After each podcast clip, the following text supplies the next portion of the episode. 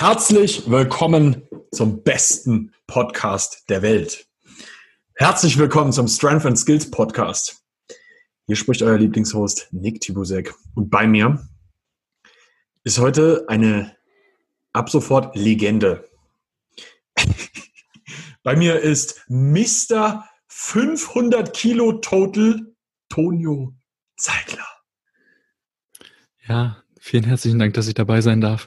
ähm, ich äh, fühle mich natürlich sehr geehrt, hier den Legendenstatus zugesprochen zu bekommen und freue mich natürlich, dass wir gemeinsam mal eine Runde ja, Final Rap aufarbeiten können vom 17.10. Und ich weiß gar nicht, wann, wann wirst du den Podcast releasen? Also wir haben jetzt gerade Freitag. Aha. Und ich habe eigentlich vor, den am Sonntag zu droppen. Okay, das ist natürlich perfekt, weil dann äh, könnt ihr heute gleich noch den Aftermovie anschauen, wenn der Podcast released wird. Ähm, wir, wir bringen Samstag, Sonntag, 18 Uhr wollen wir den Aftermovie rausbringen. Ähm, ich werde nachher auch noch mal ein bisschen auf Insta Werbung machen, aber dann, dann gibt es auch die Leute, die vielleicht noch nicht den Livestream gesehen haben, den man im Übrigen auch immer noch auf YouTube schauen kann. Ähm, ja, genau. Also kann man sich auf jeden Fall gönnen. Ist ein, ist ein schöner Aftermovie geworden. Ich glaube das, weil dieses Event hat, glaube ich, neue Maßstäbe wieder mal setzen können. Ähm, man muss ganz klar sagen, so in den letzten Jahren gab es natürlich eine Menge Events und ich war auf gefühlt allen. Und ähm, es ist ein stetiges nach oben gehen, muss man ganz klar sagen. Ähm, mein letztes absolutes Highlight, muss man ganz klar sagen, war Spenge, machbar. Das war der Wahnsinn. Ähm, aber ich habe das Gefühl gehabt, wir haben dieses Jahr noch mal einen draufsetzen können. Und das war halt für Final Rap eigentlich total geil. Ja, definitiv. Also ich denke auch, dass, dass man getrost behaupten kann, dass es bisher der oder einer der geilsten, vielleicht sogar der geilste Wettkampf überhaupt gewesen ist. Liegt aber, glaube ich, auch zu ganz großen Teilen daran, dass wirklich jeder, der dort teilgenommen hat, sich auch als Teil des Projekts verstanden hat. Das ist, glaube ich, ein, ein ganz, ganz dicker Pluspunkt, dass selbst die Athleten gerade auch im Abbau geholfen haben, die Scheiben zurückgeräumt haben, äh, geholfen haben, die Bierbänke wieder wegzuräumen. Also so, so Kleinigkeiten, wo du nicht das Gefühl hattest, so, ey, es gibt so ein wir als Orga-Team und ihr als Athleten und Zuschauer, sondern es war halt wirklich dieses familiäre, wo wir uns ja auch von vornherein auf die Fahne schreiben wollten, das zu erhalten, weil ich glaube, dass das auf eine lange Sicht viel mehr Früchte tragen wird als dieses stumpfe, ja, es geht darum, seine, seine Versuche abzuschrubben. Hauptsache, man hat sein Gewicht bewegt und fertig ist, sondern wirklich dieses Drumherum zu sagen, hey, es kommen viele Leute zusammen, die sich vielleicht vorher noch nie kannten, die sich vorher noch nie gesehen haben. Und die gehen aber dann trotzdem mit so einem familiären Gefühl wieder nach Hause und sagen sich, hey, ähm, ich habe vielleicht dort sogar Freunde gefunden und mich im besten Falle mit ja, den besten Athleten Deutschlands ähm, austauschen können. Und Österreich und Schweiz. Und Österreich und Schweiz, das darf man natürlich nicht unterschätzen. Und da muss man natürlich auch gleich mal ansetzen und sagen, dass die Österreicher mittlerweile echt nachgezogen haben. Die Schweizer sind da noch ein bisschen, ja, ich möchte sagen, hinterher. Ähm, aber allgemein finde ich das Konzept sehr, sehr schön. Gut, ist ja auch im Grunde mein Konzept, also ist das jetzt gerade ein bisschen Selbstbeweihräucherung. Aber der Grundgedanke ist ja einfach zu sagen, es ist uns relativ egal, wo du herkommst. Ähm, es geht eher darum, wir sprechen nicht nur eine Sprache im Sport, sondern auch ja im Alltag. Und ja, jemand, der in Deutschland, Österreich, Schweiz lebt, der soll halt einfach starten können. Der soll unabhängig davon starten können, wo er gemeldet ist, sondern wenn du dort wohnst, let's go. Ähm, ob du aus dem Sudan kommst oder aus Polen oder aus Ostdeutschland, ist dabei vollkommen egal. Ähm, sondern es geht halt wirklich einfach darum, diese Community aufzubauen. Und ich glaube, das ist ein, ein ganz wesentlicher Faktor. Und ähm, man merkt auch von Event zu Event, dass es so eine, ich sag mal, Stammmasse gibt, die immer, immer größer wird und die aber gleich von Anfang an diesen, ja, ich sag mal, entspannten familiären Vibe kreiert. Also du hast, glaube ich, als Anfänger auch nicht das Gefühl so, ey, da ist irgendjemand mega arrogant oder abgehoben oder bildet sich was darauf ein, dass er vielleicht 200 Kilo oder mehr beugt, sondern es ist halt alles so ein sich unterhalten auf Augenhöhe. Wir wissen alle, dass wir Athleten sind. Wir wissen alle, was wir können und was wir nicht so gut können. Und ich glaube, das ist so der, der wesentliche Faktor, der es so angenehm macht, auch als Anfänger dort zu starten. Hundertprozentig. Also das ist auch sowas, was du auch, auch total stark sehen konntest in dem gesamten Wettkampf. Da waren ja einige Leute dabei, die so ihre ersten Wettkämpfe auch gemacht haben. Und ähm, jetzt, jetzt mal um, um die Mädels als Beispiel zu nehmen, so hier, ähm, wie heißt sie? Annalena. Ja, genau. Ja, die hat sich schon gefreut, dass wir sie im letzten Podcast erwähnt haben. Jetzt machen wir es nochmal. Shoutout. ähm, die wurde ja auch voll aufgenommen, so von den Mädels. Ja. Da waren ja einige Mädels dabei, die so schon ein bisschen Wettkampferfahrung hatten, so, und das hast du richtig gemerkt. Auch hier die Annika, ähm, äh, die, die da auch, auch mega gerockt hat, so, ne? Du hast richtig gemerkt, so, die sind instant angekommen und haben alle miteinander richtig Spaß gehabt. Da gab's keinen, ja, aber ich mag die nicht, weil die könnte gegen mich gewinnen, so, sondern geil, wenn du deinen PR schepperst. Und das war also auch nicht nur bei den Mädels so, sondern auch bei den Männern so, ne? Ähm, das war, war sehr, sehr schön mit anzuschauen. Und das sage ich jetzt nicht nur aus einer, aus einer Sicht des Zuschauers oder sonst irgendwas, sondern wir beide waren ja mittendrin und haben das auch als Athleten mitnehmen können, so. Und ähm, das ist, glaube ich, auch ein großer Vorteil von uns, dass wir das auch selber miterleben und dementsprechend wissen, wie man sich während des Ganzen auch fühlen kann. Ähm, und das dann auch wiederum in die Wettkämpfe mit reingeben können. Ne?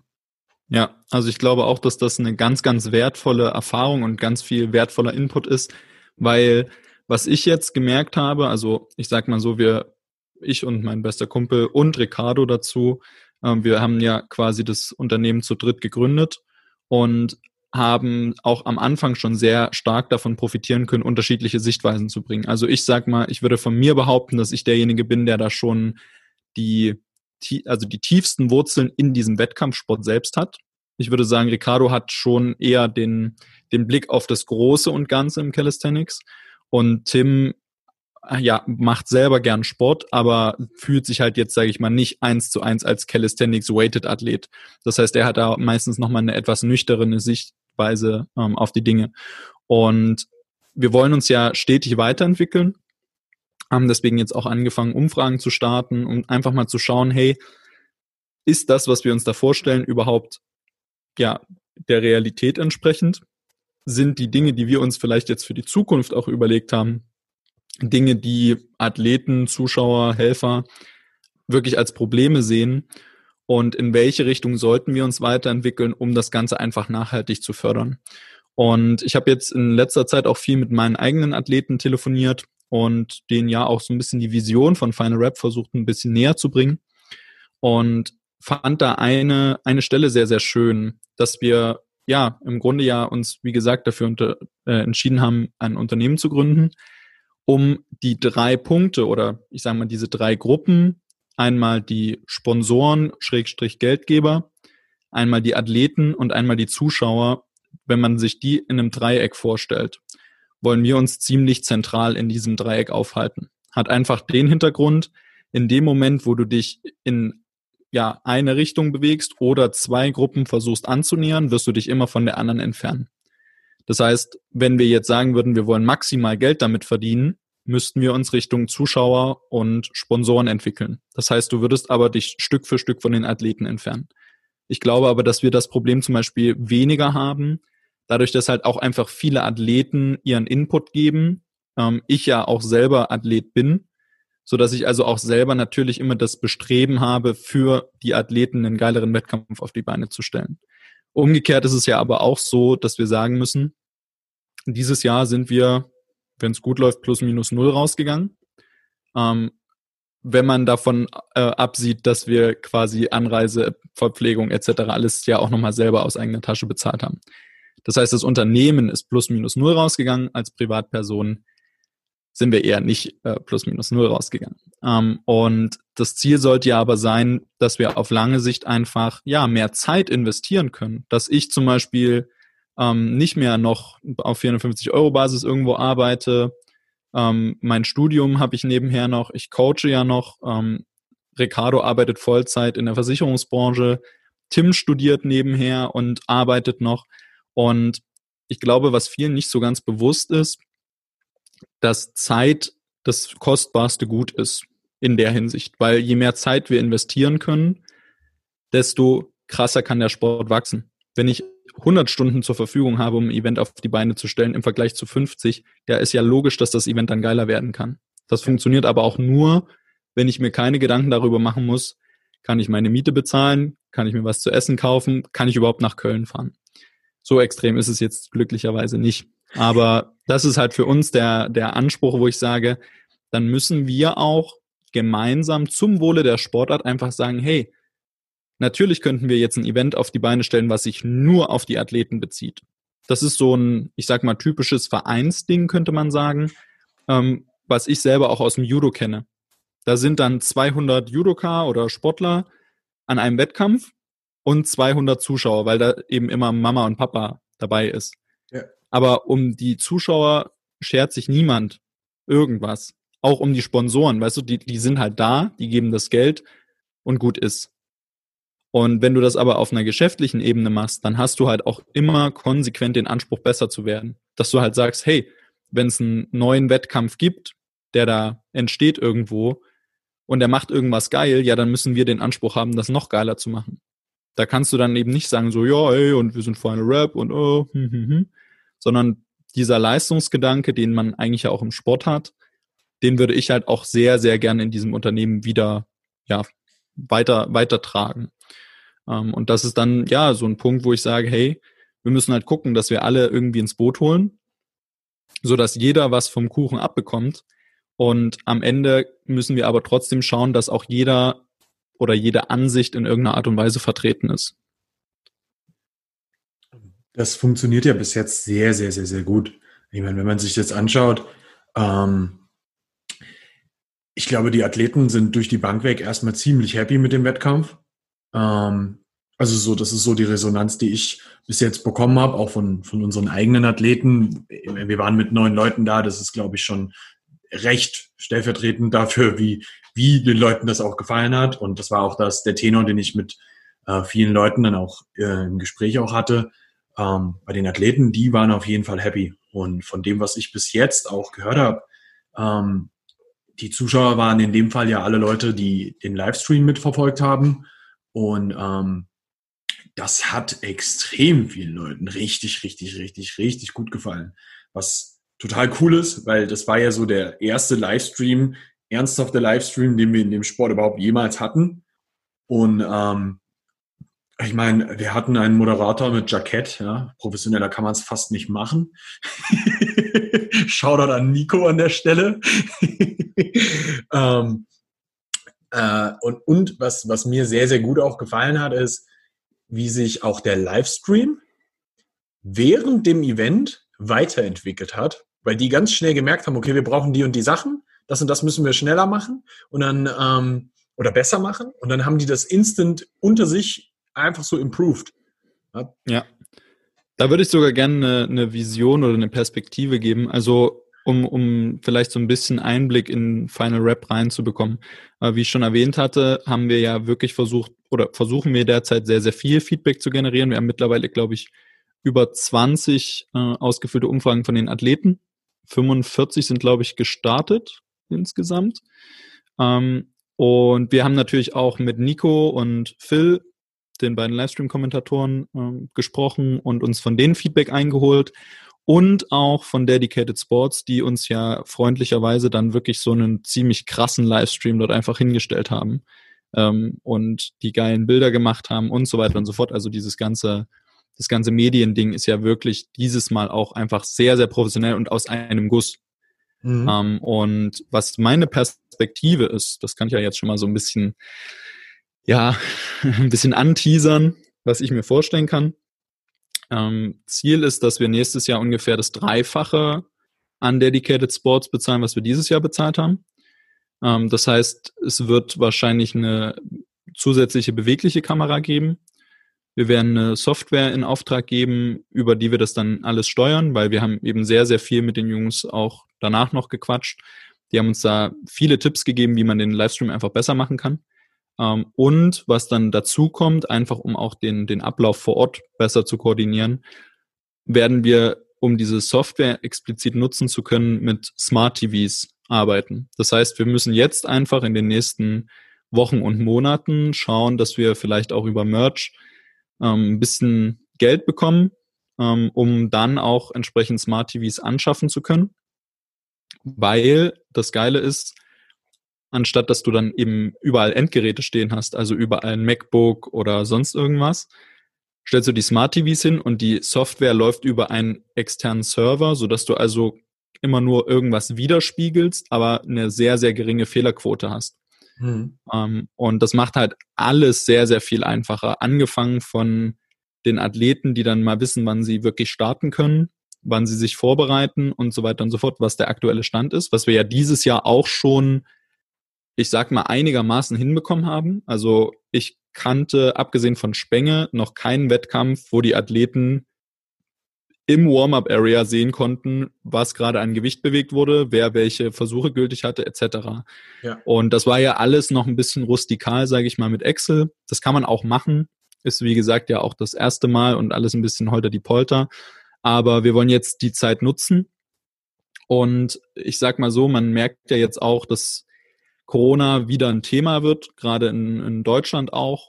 Und ich habe mich dann auch mit Flo von Barsflex unterhalten und er meinte oder hat uns ans Herz gelegt zu sagen, hey, wir planen ganz fest mit einem richtig fetten Event in Köln nächstes Jahr ähm, und halten so zwei bis drei Events in der Schublade, die wir dann relativ zügig, falls denn Zuschauer mal wieder erlaubt sind und ohne Maske, ähm, ja auch aus der, Zus äh, aus der Schublade ziehen können und realisieren können.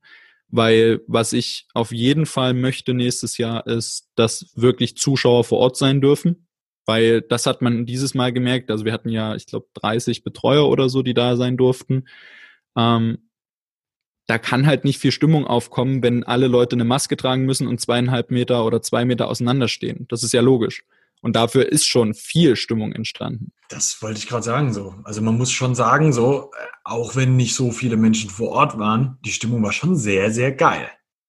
Ja, und ich glaube, das wird dann aber in der Perspektive natürlich auch einfach dafür sorgen, dass wir ja Sachen wie zum Beispiel ein Catering für die Helfer, ähm, ja allgemein mehr Getränke, viel mehr zurückgeben können an Leute, die sich dort ja immer noch ehrenamtlich hinstellen und sagen, jo, wir finden das mega geil. Wir haben auch den Helfern Umfragen zur Verfügung gestellt. Und da war immer nur die, die letzte Antwort, was willst du uns noch mitteilen? Ja, war ein geiles Event, ich will nächstes Jahr wieder dabei sein.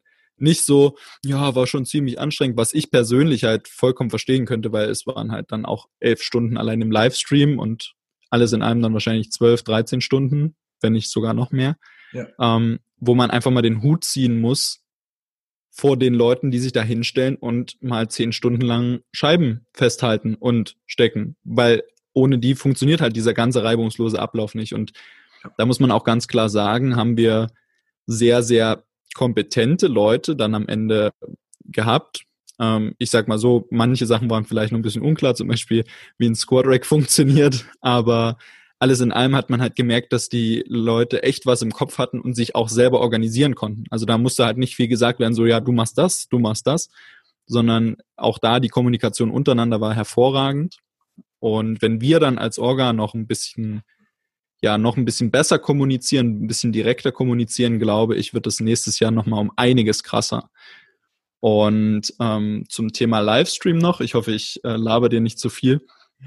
Aber ähm, ich möchte ja die Vision so ein bisschen schon schon äh, ja anteasern, wie gesagt, haben wir uns überlegt, nächstes Jahr wirklich mit einer Primetime zu arbeiten.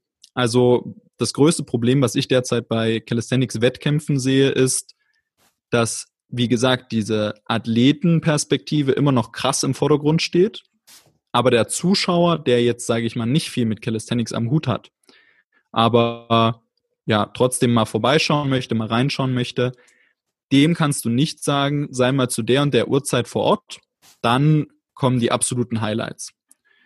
Und meine Überlegung in der Hinsicht wird so sein, wie gesagt, das ist noch nicht ab, absolut spruchreif, aber so eine, ich denke schon recht sicher, zu sagen, wir haben beispielsweise von 18 bis 21 Uhr haben wir die acht Top-Athleten Deutschlands. In jeder Gewichtsklasse den oder die beste, die dann eben entsprechend auch beworben werden die auch entsprechend Zeit zwischen den Wettkämpfen, äh, zwischen den Versuchen bekommen, wo man einfach sagen kann, hey, pass mal auf, du willst was von Calisthenics sehen, zum ersten Mal vielleicht, schaltest du 18 Uhr ein, dann siehst du die absolute Elite. Davor haben wir ganz normal den Wettkampf, aber wir haben halt trotzdem einen Höhepunkt, auf den wir uns hinarbeiten oder auf den wir hinarbeiten. Und ich glaube, das ist gerade auch für Sponsoren sehr, sehr wichtig, weil du ganz genau sagen kannst, pass mal auf, da und da, wenn du das und das dort platzierst, sehen das die meisten Leute. Ähm, ein Problem, was ich dabei gesehen hätte oder habe, war natürlich zu sagen, was machst du denn, wenn da jemand fünf Kilo im Total nur Unterschied hat? Also beispielsweise der eine hat 400 Kilo und der andere hat 395. Und mit den beiden Totals bewerben die sich. Dann wäre es ja irgendwie blöd, wenn zum Beispiel der Zweitplatzierte in Anführungsstrichen mal einen blöden Tag hat, äh, nee, einen sehr, sehr guten Tag hat und der Erstplatzierte einen schlechten. Und der Zweitplatzierte würde gewinnen, aber überhaupt nicht diese Aufmerksamkeit bekommen. Das ist ja das, was auch so ein bisschen diesen Wettkampf ausmacht. Und da habe ich mir dann überlegt, könnten wir das einfach über den Livestream relativ einfach regeln, nämlich indem wir einfach den Führenden immer davor einblenden in der jeweiligen Gewichtsklasse. Das heißt, du siehst immer, okay, was ist denn, was hat denn der aktuell Führende im Muscle-Up, Dip, Pull-Up etc. gemacht?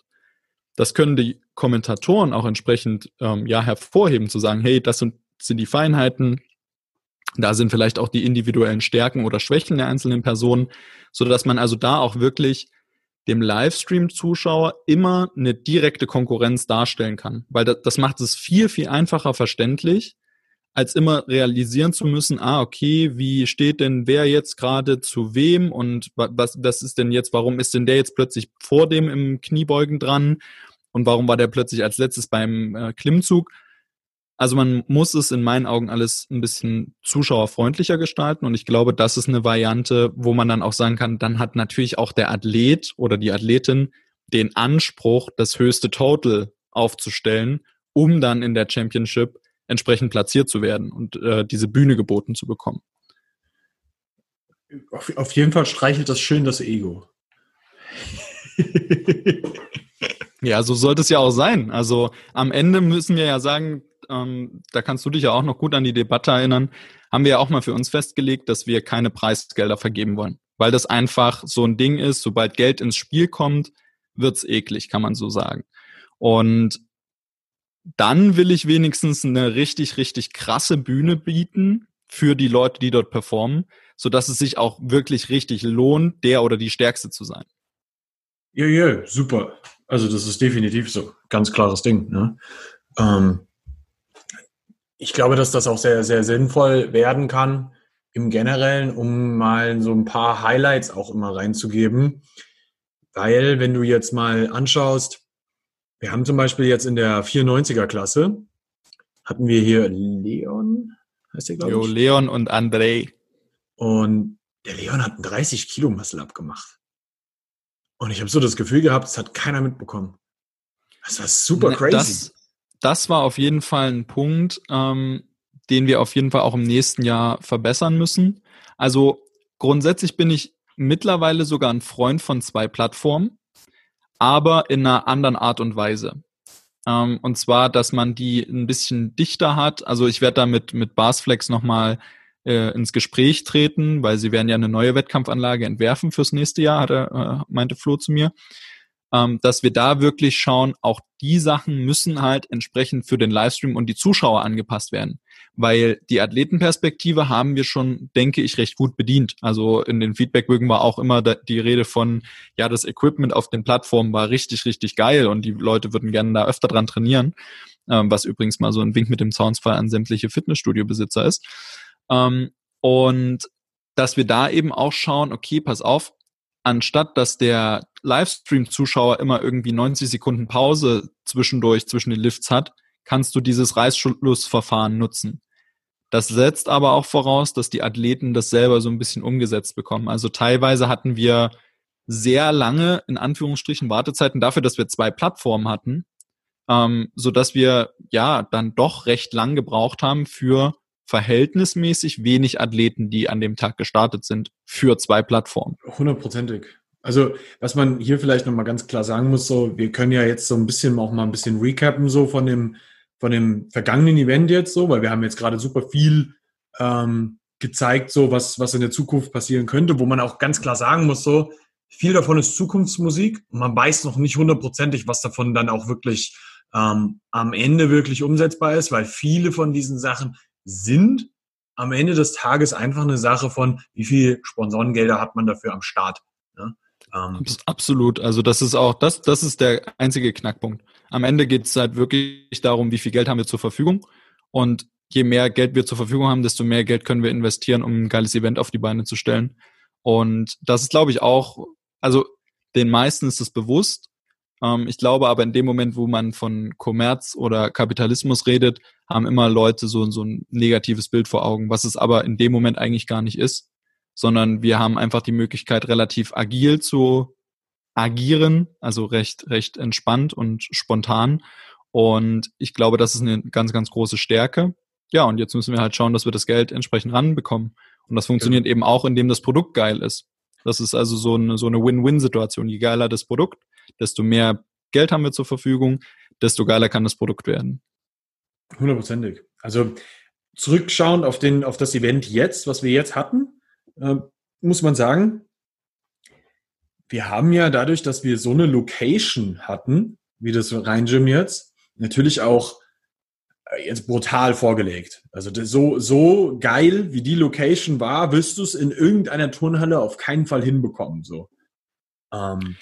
Jedenfalls nicht mit, mit einem vergleichbaren Aufwand. Also ich glaube, wenn man, wenn man richtig Welle macht, also ich glaube, selbst in Dessau in der Halle könnte man ein richtig krasses Event auf die Beine stellen, aber der Mehraufwand, das habe ich auch schon mit Tim besprochen, ist halt, äh, steht in keinem Verhältnis zu dem, was wir gerade eben an auch äh, finanzieller Potenz zur Verfügung haben. Also wenn du 100.000, 200.000 für so ein Event zur Verfügung hast, dann wäre das halt auch kein Akt irgendwie äh, fünf äh, ja, Racks, Squad Racks irgendwo hinzukarren und fünf Tonnen Gewichte. Ähm, aber das ist ja gerade unser Limit, dass wir einfach sagen müssen, okay, wir sollten schon schauen, dass wir möglichst wenig gerade auch logistischen Aufwand selber erzeugen. Hundertprozentig. Ne? Ähm, aber trotzdem muss man sagen, dass, dass der, der äh, Aufwand so gering wie möglich eigentlich gehalten wurde, weil das ja auch eine gewisse Prämisse war, ne? weil das ja auch gerade jetzt in diesen Rona-Times ähm, extrem schwierig ist, das Ganze auch überhaupt erstmal auf die Beine gestellt zu bekommen. Ähm, du hast ja gefühlt daily mit dem Gesundheitsamt äh, telefoniert, so im, im Vorhinein, so in den letzten Wochen zum, zum Event hin, weil ich meine, wir alle haben gemerkt, so wie hier gerade so die, die Hochburgen hochgeschossen sind und das war nicht einfach. Ähm, aber trotzdem wurde es halt extrem gut ausgearbeitet am Ende. Und ähm, ich muss sagen, so aus einer, aus einer Athletensicht, Warm-up-Area, top. Ähm, du konntest dich wirklich sehr, sehr gut warm machen, was jetzt mal ganz ehrlich ein Riesenproblem darstellt in den meisten, meisten Competitions. Ähm, in allen. Also ich kenne keine Competition, die wirklich ein, Warm, ein separates Warm-up-Area hatte, ähm, weil das einfach auch ein Platzproblem ist. Wo, wo willst du denn zum Beispiel, also in Spenge war es ja zum Beispiel so, dass sie sich, glaube ich, immer in den Pausen dann quasi am, am Wettkampfgerät erwärmen konnten. Und hinten. Weil, und ja, und hinten ein bisschen. Ähm, aber da hat dann halt auch der Platz gefehlt. Ich weiß aber, dass Robin äh, und so expandieren, deswegen wird das vermutlich in den kommenden Jahren nicht mehr so das Problem sein. Aber das muss man natürlich auch sagen, wir hatten da jetzt 1100 Quadratmeter zur Verfügung, was natürlich immens viel ist. Ähm, es gibt ein paar Dinge im Warm-up-Bereich, die wir auf jeden Fall verbessern müssen. Ähm, die habe ich aber auch schon auf dem Schirm. Also da werde ich auch nochmal mit Flo und ähm, auch mit Maurice, von dem dann die Barren gesponsert wurden, ähm, quatschen, wie wir das am besten umgesetzt bekommen. Ähm, weil zum Beispiel die Barenthematik ist recht kontrovers diskutiert in den, in den Umfragen, unabhängig voneinander. Es ist ja so, dass du gar nicht die Antworten der anderen sehen kannst, sondern ja. manche sagen, ja, die Bahnen waren voll geil von Maurice und andere so, so ja, also schräg zulaufende Bahnen gehen gar nicht. Ähm, und fand, fand ich sehr interessant. Also dafür sind solche Umfragen natürlich auch cool, einfach um so ein bisschen die, die unterschiedlichen Sichtweisen rauszukristallisieren. Ähm, aber was mir persönlich gefehlt hat im, im Warm-up-Bereich waren ordentliche Klimmzugstangen. Ja. Das ist auf jeden Fall ein Kritikpunkt, den wir nächstes Jahr umsetzen müssen, wodurch dann automatisch auch Muscle-Up, Warm-up im Athletenbereich stattfinden kann. Ähm, Wir sollten auch gucken, dass wir die Ringe irgendwie mit im, im Warm-up-Bereich platziert bekommen. Wenigstens, ja, mindestens ein Paar, eher zwei. Ähm, leider Gottes haben wir ja immer noch nicht allzu viele weibliche Starter. Und dann, ja, hat sich das eigentlich schon. Also, was auch gern, gern noch gesehen war, waren so, so Widerstandsbänder, äh, so zum Warm-up, Gummibänder, ähm, kann sich theoretisch auch jeder selber mitbringen, aber kann man auch fünf, fünf Stück irgendwie so rausgeben. Ähm, die werden ja am Ende eh geklaut, das weiß man ja. äh, dann, dann hat irgendwie nach der zehnten Competition eh jeder so ein Band. Ähm, aber ansonsten glaube ich, aus Athletensicht gab's nicht so viel Kritik. Ähm, Gerade, wie gesagt, was die Wettkampfanlagen betrifft. Da müssen wir aber eben schauen, wenn wir mit zwei Plattformen arbeiten, müssen die zwei Plattformen auf lange Sicht auf jeden Fall identisch sein. Und das sollte jetzt das erste große Ziel sein für nächstes Jahr, dass alle an den Barsflex-Stangen trainieren oder starten können, dass die Squad Racks einheitlich sind, weil dann macht das auch gerade zum Beispiel diese Entschuldigung, ähm, Thematik mit der mit der äh, Höhe, der Stangenhöhe, macht das viel einfacher, weil du das zum Wiegen dann einfach angibst, wie beim Powerlifting auch. Ja, und ansonsten, ja, müssen wir halt mal, also gibt noch ein paar Punkte, die man aus Athletensicht verbessern kann, gerade Zeitplan etc. Aber das sind äh, Sachen, die man gut in den Griff bekommt und wo wir ja jetzt auch einfach aus dem aktuellen Event lernen. Das ist ja der ganz wichtige Punkt. Das ist ja unser, unser ganz großer Vorteil, dass es eigentlich kaum einen Wettkampf gibt, der regelmäßig stattgefunden hat oder mehr als zweimal bisher. Weißt du, also selbst, selbst Bavaria waren im Grunde ja auch nur so zwei richtig große Comps. Nee, nee. Drei? Ich weiß es nicht. Bremen zwei oder dreimal, Berlin zweimal, Wetzlar einmal. Da waren schon einige. Ich glaube, wir Okay, aber ich, ich kann mir halt vorstellen, dadurch, dass das ja trotzdem ein Stück weit voneinander unabhängig organisiert wurde, waren da, war da die Kommunikation über die Learnings und über die, die Erfahrungen nicht ganz so krass, wie wenn du halt wirklich konsequent immer wieder das nutzen kannst, was du aus den jeweiligen Competitions lernst. Und die Jungs von Dedicated, die haben uns das auch angeboten und das werde ich sehr, sehr gern annehmen, dass wir dann wahrscheinlich das den ersten Wettkampf, den wir nächstes Jahr stattfinden lassen, sofern, wie gesagt, Zuschauer möglich sind, dann in Bayreuth bei denen im Gym stattfinden lassen, weil sie halt schon sechs Smart TVs vor Ort haben. Die haben schon den ganzen Livestream, die haben schon alles an, an Scheiben und so weiter und so fort da. Wo dann auch wieder der Punkt ist, die Infrastruktur ist halt bei denen optimal, weil sie ja aber auch genau wissen, was sie für den Livestream brauchen. Das ist ja der ganz große Punkt. Und da ist auch wieder das Ding, können wir wieder lernen. Dann ist es eben nicht die Championship, die dann eben äh, wahrscheinlich vom Startgeld auch ein bisschen teurer wird als dieses Jahr, sondern da ist es dann immer noch so ein, ja, ich nenne es mal Regional, wenn man das so nennen möchte, wo du sagst, okay, das kostet dich als Athlet nicht ganz so viel, aber du hast die Möglichkeit, dass es vielleicht schon so krass ist vom Livestream her wie die Championship. Und ähm, das ist, glaube ich, ein sehr, sehr cooles Ding, einfach zu sagen, wir evaluieren konsequent schauen, was können wir vielleicht sogar weglassen, wo haben wir vielleicht auch Zeit verschwendet in der Organisation und Planung und wie können wir immer und immer besser werden, so dass das Event halt auch einfach ja mehr mehr Reichweite bekommt. Ganz klares Ding. Yes. Wenn wir jetzt auf Final Rap zurückschauen von diesem Jahr, was waren für dich so deine drei Punkte, wo du sagen würdest, so das waren die wichtigsten Sachen, die ich als Organisator gelernt habe? Also Nummer eins ist, versucht kein Event während Corona zu organisieren. Es macht einfach absolut keinen Spaß. also ich muss wirklich sagen, es war, war für mich wirklich die Hölle. Es war für mich die Hölle, weil ich ja nicht nur aus Organisatorensicht, sondern auch als äh, ja aus Athletensicht das Ganze immer wieder im, im Kopf hatte. Und ich hatte mehr als eine schlaflose Nacht, wo ich mir so dachte, ja, wenn jetzt die, die, das Gesundheitsamt könnte mir jederzeit eine Mail schreiben und sagen, yeah, Jungs, ist nicht.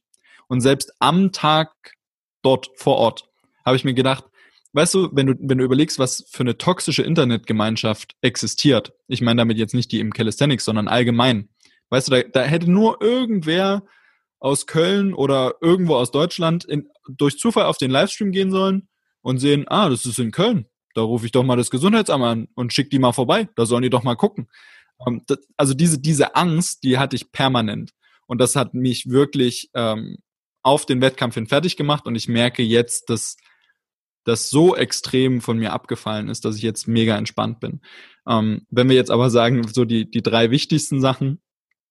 Ähm, Punkt eins ist wirklich der Zeitplan. Der Zeitplan ist das A und O. Das ist auch das, wo man am meisten Erfahrung sammeln muss als Veranstalter, um erstmal herauszufinden, wie lang braucht jeder Athlet, wie lang dauert ungefähr ein Versuch, was muss ich vielleicht auch mit den Judges machen, dass die ähm, zeiteffizient judgen können, wie viele Leute brauche ich überhaupt, ähm, wie viele Leute haben uns dieses Jahr gefehlt, etc. etc.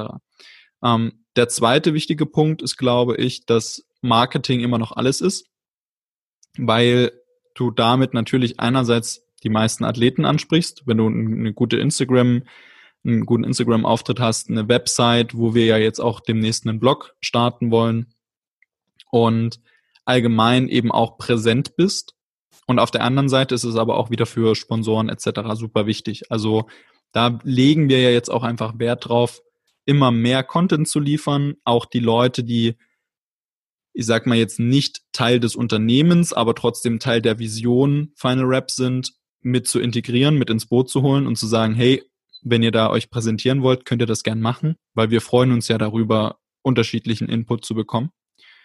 Und das dritte ist definitiv, dass wir eine bombastische Community haben. Und das klingt immer so, ja, und äh, jetzt möchte er sich hier wieder einschleimen und ah, und toll.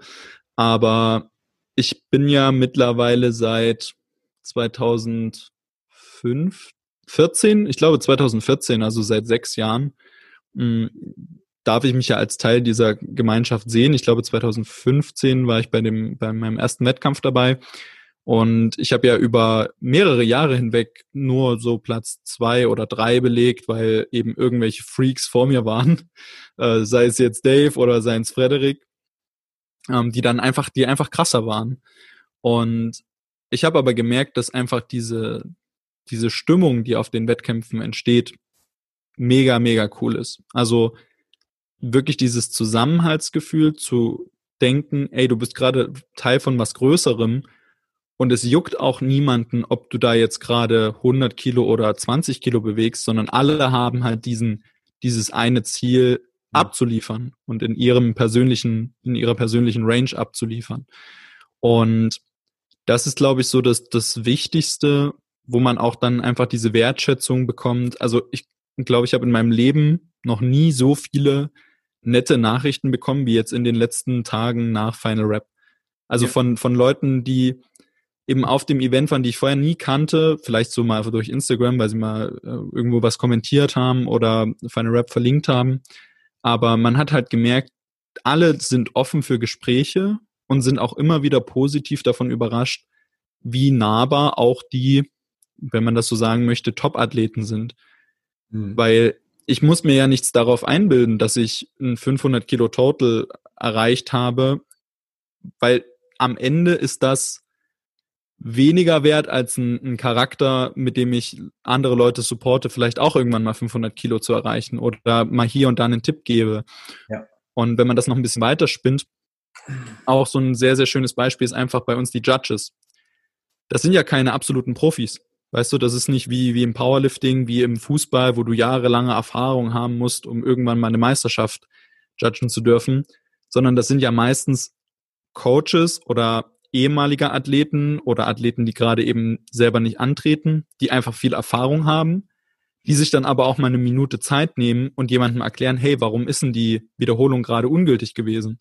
Da ist nicht so, ja, du hast jetzt dreimal Nein bekommen und jetzt aber runter von der Plattform, der nächste ist dran, sondern da ist so, hey, schau mal, wir haben hier das Video aufgenommen, du kannst es dir anschauen, das und das musst du beim nächsten Mal besser machen. Ist derjenige zu tief gegangen beim Dip und hat dadurch viel Kraft verschenkt. Haben die Judges ihm das gesagt oder ihr? Und das sind so viele Punkte, wo ich sage, das sind Dinge, die kannst du als Veranstalter gar nicht groß beeinflussen. Du kannst zwar den Raum schaffen, um so eine positive Atmosphäre zu kreieren, aber du kannst nicht beeinflussen, wie die Leute das dann wirklich umsetzen. Ja. Und das ist für mich so das größte, ja, der, der größte und wichtigste Punkt, dass wir alles daran setzen müssen, dass das so bleibt. Dass die Leute freundlich sind, dass die aufgeschlossen sind und dass jeder, der teilnimmt, Bock hat, wiederzukommen, weil es einfach eine schöne Erfahrung war, unabhängig vom, ich sag mal, persönlichen Ergebnis, ob ich jetzt Erster oder Fünfter oder Zehnter geworden bin.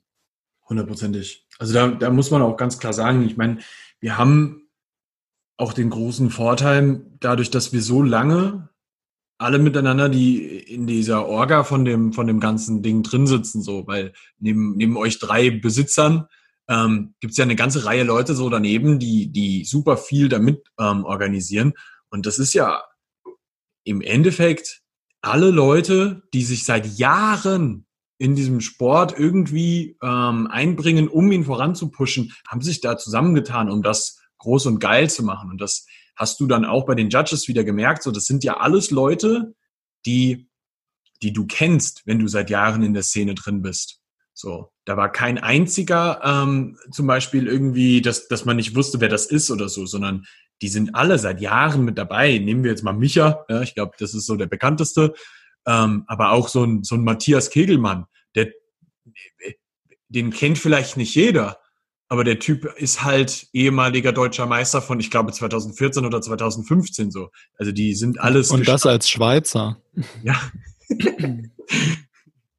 Und ähm, die, die Leute sind halt wirklich äh, durch die Bank weg alle gestandene, lang in der Szene etablierte Leute.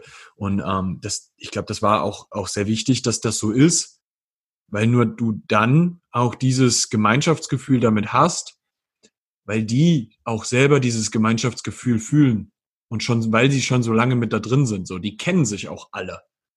Ja, die müssen sich halt auch nichts beweisen. Das ist zum Beispiel auch wieder so ein Ding, wenn du Judges hast, einfach nur um Judges zu haben, dann hast du halt da auch Leute dabei, die nur deshalb Kampfrichter werden, um Leuten Wiederholungen ungültig zu geben.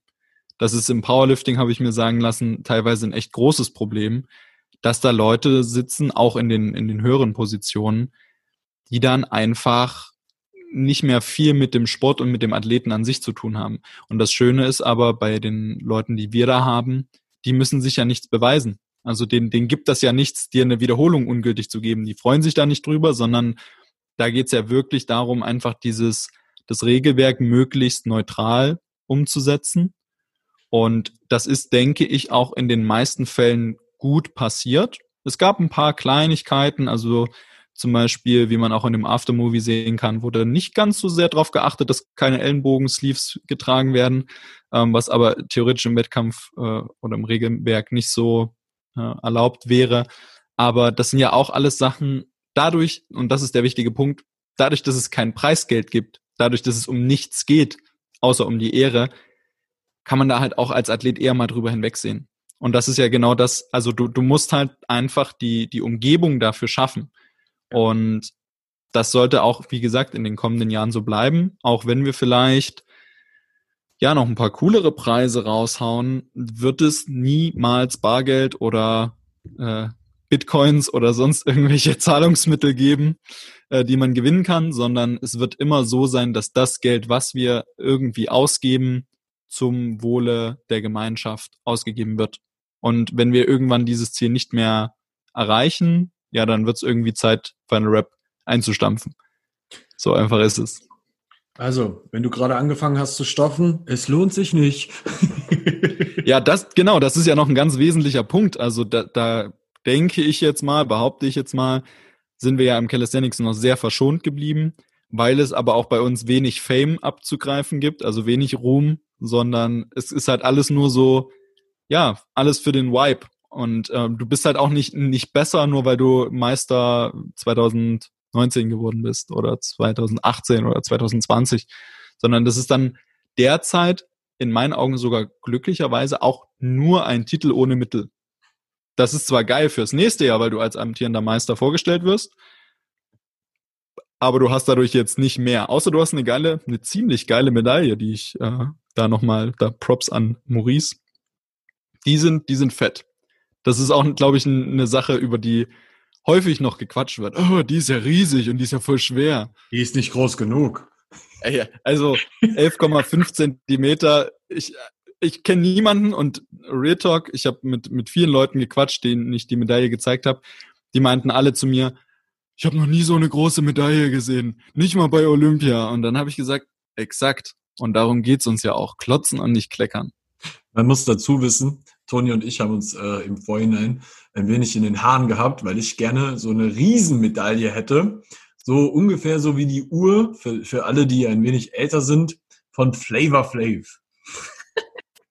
er war total dagegen. Ich verstehe nicht warum. Bis heute nicht. Ja, ähm, man, man könnte, glaube ich, nochmal betonen, dass wir uns allgemein äh, ab und zu mal in den Haaren lagen. Ähm, was, was aber eben auch einfach zeigt, dass es eben keine Meinungsdiktatur ist. Also grundsätzlich bin ich ja Geschäftsführer von Final Rap, das klingt sehr, sehr hochtrabend, aber ich versuche, so gut es geht, eben wirklich das Große und Ganze im Auge zu behalten. Zum Beispiel war ich jemand, der gesagt hat, so, hey, Chin-Up finde ich jetzt nicht so cool im Regelwerk, weil irgendwie, ja, so vom Gefühl her finde ich den Pull-Up besser und hätte das auch so, so gelassen und habe mich dann aber schlussendlich auch davon überzeugen lassen, weil ich, wie gesagt, ja, auch trotzdem versuche halt über den Tellerrand hinauszuschauen und zu schauen, okay, hat das jetzt was, was Persönliches, dass es eben wirklich mich nur stört, weil es nicht ästhetisch so, also nicht so ästhetisch ist wie ein äh, Pull-up, oder hat das wirklich so einen, einen begründbar, eine begründbare Kritik? Äh, zum Beispiel hatten wir auch eine, eine kurze Diskussion, ähm, wann die Opener angegeben werden sollen wo du mir erzählen wolltest, ja, also die Opener, das können wir nicht machen und so weiter. Und dann habe ich das einfach entschieden und am Ende hat es auch für alle funktioniert. Ähm, ich muss an dieser Stelle, muss ich was leaken. Was? Und, und, und ich baste ihn jetzt. Okay. Der Flex hat zwischendurch seine Opener geändert. Der oh, interessant. Dann Aha. würde ich sagen, werden erstmal sämtliche Titel, äh, die da in Richtung Flex Calisthenics gingen, äh, oh ja. annulliert. Das heißt, wir werden jetzt nachträglich noch ein paar Siegerehrungen stattfinden lassen, wie bei Olympia. äh, es gibt also eine neue Erstplatzierte bis 60 Kilo. ähm, nee, also das ist natürlich nicht so vorgesehen, aber wie gesagt, ähm, wir sind ja noch, wir sind ja noch lange nicht perfekt. Das heißt, solche, solche Kleinigkeiten, ähm, da müssen wir natürlich ein bisschen aufpassen, müssen wir dem Flex das nächste Mal auf die Finger hauen. Ähm, aber trotzdem ihm auch dankbar sein dafür, dass er halt so, ja, random einfach eingesprungen ist und da die Orga halt mit, mit geregelt hat. Das muss man natürlich auch mal äh, lobend erwähnen an der Stelle. Kriegt noch eine Briefbombe geschickt und dann ist gut. Ja, exakt. um, ähm, alright. Was würdest du sagen, was ist für dich so der geilste oder vielleicht die geilste? Nein, fangen wir die Frage mal so rum an. Wie emotional war für dich, und das ist jetzt eine persönliche Frage an dich, dein 160 Kilo Dip? Also grundsätzlich muss ich sagen, bin ich ähm, deshalb so so gern Calisthenics-Athlet und Wettkampfathlet, weil ich es ja aus dem Judo ein bisschen anders kenne. Also die Wettkampfleistung ist ja bis zu einem gewissen Grad skalierbar im Vergleich zum Judo kann es sein, du legst das geilste Trainingsjahr hin und fliegst im ersten Kampf raus, weil du gegen den späteren Weltmeister verlierst. Ähm, und ich merke halt, dass der Wettkampf als solcher ist halt für mich wirklich so ein Abspulen von diesen ganzen Trainingsrhythmen. Ich meine, ich habe mir auch ähm, ja mein PR-Lied aussuchen dürfen und schön laut drehen können. Und wenn ich dann einmal in diesem Flow bin, dann ist das halt für mich so so ja einfach machen. Und ich habe da richtig Bock drauf. Und es war natürlich eine riesengroße Erleichterung, dann einfach diese 160, weil ich hatte mit den 160 im zweiten gerechnet und wollte eigentlich ja sogar schwerer unterwegs sein. Und ich glaube, viel emotionaler oder wichtiger aus emotionaler Sicht war der, der zweite Versuch, den ich ja gefailt habe mit 160. Ähm, der, sage ich mal, deshalb ja schief ging, weil ich mich nicht perfekt konzentrieren konnte, aufgrund dessen, dass die Boxen ein Tick zu eng standen und ich mit mit dem Fuß rangekommen bin. Aber das hat mir, glaube ich, so ein bisschen die Angst genommen, zu failen an dem Tag, mhm. weil ich bin auch schon in den Muscle Up gestartet mit so, ey, du hast heute ein Ziel, dafür muss fast alles perfekt laufen, um die 500 Kilo zu, zu erreichen. Ähm, ich habe mir das so vorgerechnet und habe so gesagt, hey, pass auf, okay, 15 Kilo Muscle Up, brauchst du, wenn du denn 50, äh, 85 im, im Chin-Up vielleicht schaffen kannst. Und du solltest einen 160 Kilo Dip schaffen, damit du keine 250 beugen musst. Weil 250 beugen wäre, glaube ich, an dem Tag bei mir einfach nicht drin gewesen, um, um ganz ehrlich zu sein. Also ich sag mal so zwischen 240, 245 wären wahrscheinlich noch möglich gewesen im letzten. Ähm, was ja auch der Chat gefordert hat im Livestream. Die waren dann schon richtig sauer, dass ich den letzten Versuch nicht mehr gemacht habe. Ähm, aber ich glaube, viel wichtiger war wirklich, wie gesagt, diesen, diesen zweiten zu failen, einfach um entspannt in den Wettkampf zu gehen, zu sagen so, ey, okay, hopp oder top, die 160, du weißt, dass du die kannst. Das heißt, du musst die einfach nur abspulen. Mhm. Und in dem Moment, wo ich die geschafft habe, war es dann halt wirklich mehr oder weniger ein Selbstläufer. Eigentlich ging das schon mit dem 20 Kilo Muscle Up los, den ich halt gar nicht auf dem Schirm hatte. Ähm, und ja, dann, dann war der Zug einmal ans Rollen gekommen und dann habe ich die 500 voll gemacht. Das war geil. Was war für dich ähm, so der, der emotionalste Moment des ganzen Events als Veranstalter? Mm, das ist ein bisschen, ein bisschen schwierig. Ich glaube, es gab da zwei Momente. Und das ist, glaube ich, auch jedes Mal so. Nämlich dann, wenn der Wettkampf wirklich anfängt. Also in dem Moment, wo du die Ansage machst, so, hey, in fünf Minuten geht's los. Und wenn der, wenn die erste Wiederholung durch ist, der erste Ring Muscle Up meistens.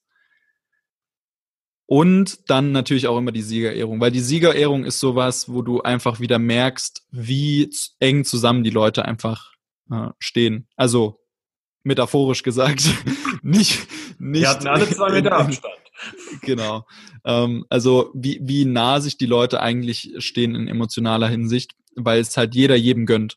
Da wird auch für den äh, Starter bis 66, ich glaube Tim hieß er, ähm, applaudiert, der alleine angetreten ist, der dann auch, sage ich mal, noch recht selbstironisch kommentiert hätte, äh, dass er sich doch wünsche, dass nächstes Jahr sich mal jemand traut, gegen ihn anzutreten bis 66. Ähm, wo, wo du einfach merkst, so hey, die Leute nehmen sich allgemein selbst nicht zu ernst, was sie dort tun, sondern es sind ja auch glücklicherweise fast alles ja Erwachsene, kann man sagen. Also selten sind die Leute weit unter 20, ähm, sondern eher so Mitte 20, Ende 20.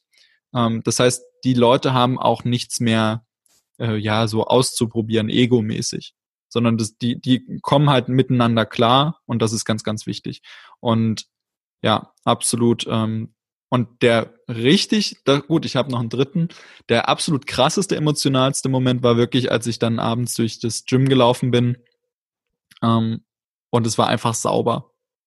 Das hat mich, ich weiß, das, das klingt immer so komisch, weil ich das jetzt schon häufiger betont habe, aber einfach so durch so ein Gym zu gehen mit 1100 Quadratmetern und einfach so eine einzige Flasche zu finden, die zurückgeblieben ist, aber ansonsten hat jeder alles an Müll weggenommen, mitgenommen. Also das sah halt wirklich aus wie vorher.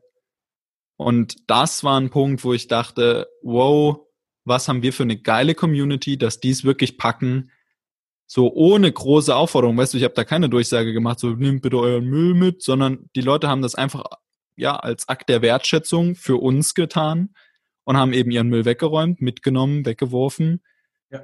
und haben halt ja darauf geachtet, dass sie das so zurückgelassen haben, wie sie es vorgefunden haben. Und das war für mich so ein Ding, wo ich dachte, ey krass, wir sollten das nächstes Jahr unbedingt wieder machen. An dieser Stelle, wer auch immer mein Notizbuch geklaut hat, viel Spaß damit. ja, das, das verstehe ich bis heute nicht, wie das wegkommen konnte. Wir haben noch eine Bluetooth-Box gefunden, falls die noch jemanden vermisst. Äh, hat sich noch niemand gemeldet. Ähm, ja, genau, falls das irgendwie über den Podcast noch, noch äh, geregelt werden könnte, wäre natürlich auch cool. Ähm, aber ansonsten, ja, ich habe, glaube ich, auch noch ein Band oder sowas eingebüßt. Das war es aber. Hey, das, das ist immer so. Das ist immer so. Aber insgesamt muss man sagen, ich bin sehr, sehr, sehr zufrieden mit dem Event am Ende des Tages. Es war geil. Es hat wirklich Spaß gemacht. Ähm, auf, auf jeglicher Ebene am Ende des Tages, muss man wirklich sagen. Ähm, als Coach hat es mir Spaß gemacht. Als Athlet hat es mir Spaß gemacht. Als Mitorganisator hat es mir Spaß gemacht. Dann auch zu sehen, so wie Geile es am Endeffekt, im Endeffekt auch abgelaufen ist, war richtig geil. An dieser Stelle nochmal wirklich fette Props an dich. Ähm, auch an Ricardo, Tim natürlich genauso, aber auch an die ganzen weiteren ähm, Leute, die dann im Hintergrund noch vielleicht irgendwelche kleinen Sachen gemacht haben. So jetzt mal als Beispiel äh, Gonation, ähm, wie viel die dann auch noch im Endeffekt auch möglich gemacht haben mit den Shirts, mit den Masken und allem drum und dran. So, das war geil. Ja, da hast du richtig gemerkt, so alle, alle, die daran beteiligt waren, hatten einfach auch Bock, sich daran zu beteiligen und haben ähm, wirklich Arbeit und Mitdenken auch mit reingebracht. Ja, definitiv. Also alles in allem kann man nur sagen, es war ein geiles Event und es wird nächstes Jahr um einiges krasser werden. Äh, ich denke auch, dass wir nächstes Jahr finanziell einfach ein bisschen besser stehen und dementsprechend auch ein paar Ideen mehr noch äh, ja, umgesetzt bekommen, die mir jetzt so vorschweben oder uns. Ähm, deswegen, falls ihr die Umfrage noch nicht ausgefüllt habt als Athlet oder als Helfer, macht das mal noch dann können wir das auch nächstes Jahr gegebenenfalls berücksichtigen. Perfekt. Hast du noch letzte Worte? Oh, letzte Worte ist es immer so, so theatralisch. Hm, grundsätzlich, ja, es war wie gesagt ein geiles Event. Ich denke, dass wir wirklich einen, einen wichtigen ersten Schritt gegangen sind, gerade in der, ja, doch nicht so geilen Zeit mit Rona zurzeit. Mhm. Ähm, bin aber auch froh, dass wir es nicht noch eine Woche später haben stattfinden lassen. Also ich glaube, das wäre dann wirklich richtig kritisch geworden. Ähm, ansonsten bin ich ja dankbar für, ja, über 40 Athleten, die uns da das Vertrauen geschenkt haben. Wir werden auf jeden Fall den Livestream, wie gesagt, aufpeppen, dass wir nächstes Jahr Phil meinte zu mir, er will 750 bis 1000 Zuschauer im Peak haben. Ähm, das heißt, wenn er als, als Sponsor das so vorgibt, ähm, dann werden wir das natürlich versuchen umzusetzen. Und ja, ansonsten vielen, vielen Dank auch nochmal für die Einladung in den Podcast und lasst uns gemeinsam Calisthenics groß machen. Kuss, kuss, kuss.